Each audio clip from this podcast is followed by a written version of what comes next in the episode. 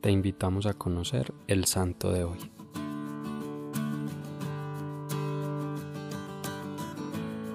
Hoy celebramos la fiesta de San Martín de Porres. Nació en Lima el 9 de diciembre de 1579, hijo de Juan Porres, caballero español de la Orden de Calatrava, y Ana Velázquez, negra libre panameña. Siendo un adolescente, Martín inició como aprendiz de boticario, que posteriormente le daría un gran reconocimiento. También fue aprendiz de barbero, oficio que conllevaba conocimientos de cirugía menor. La cercanía con el convento dominico de Nuestra Señora del Rosario y su claustro lo atraían mucho. Ingresó a él en 1549, en calidad de aspirante a conventual sin opción al sacerdocio. Por ser mulato y bastardo no podía ser fraile de misa e incluso le prohibieron ser hermano lego.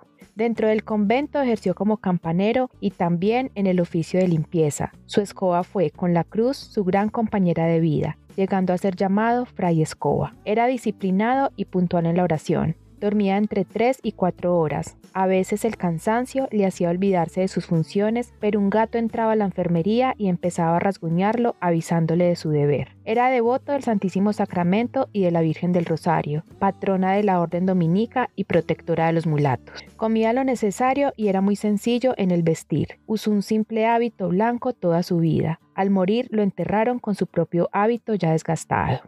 En el convento, Martín ejerció también como barbero, ropero, curandero, herbolario y sacamuelas. Su celda quedaba en el claustro de la enfermería. Atendía sobre todo a los más pobres y necesitados, y entre ellos se hizo muy famoso, llegando a ser reconocido como el barbero y curandero de Lima, acudiendo a él toda clase de personas. Tenía un huerto en el que sembraba plantas que luego ofrecía como remedio para los pobres y enfermos. Era un hombre obediente a sus superiores. Su humildad era puesta a prueba frecuentemente. Su condición racial le hizo tener una concepción muy pobre de sí mismo, hasta sentirse miserable y digno de malos tratos. Sin embargo, esto no impidió que fuera un fraile alegre y risueño. Era evidente y podía predecir acontecimientos de su propia y ajena vida, incluido el momento de la muerte. Además, tenía el don de lenguas, ubicuidad y levitación.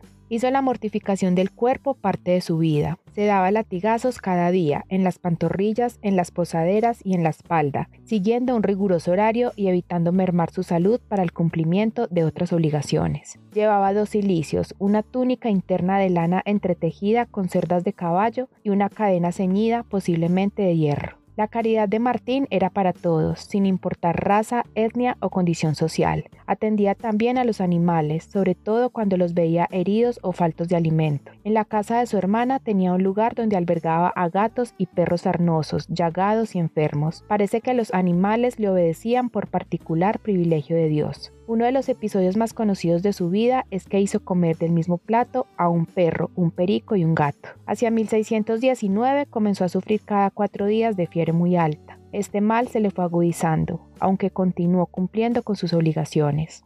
En octubre de 1639, Martín de Porres cayó enfermo. Murió el 3 de noviembre de ese mismo año. Hubo gran conmoción entre la gente, doblaron las campanas en su nombre y la devoción popular se mostró tan excesiva que obligó a hacer un rápido entierro. El proceso de beatificación terminó en 1962 bajo el papado de Pablo VI. Padre Dios, la vida de San Martín de Porres me hace recordar que la santidad no depende de grandes actos heroicos, sino en realizar los actos de la vida cotidiana con amor y ofrecidos a ti. Es ahí donde está el heroísmo que santifica. Te pido hoy Dios que a ejemplo de nuestro santo nos des la gracia de no desperdiciar ningún momento o vivencia de nuestro día a día para alcanzar la corona de la santidad. Amén. Cristo Rey nuestro, venga tu reino.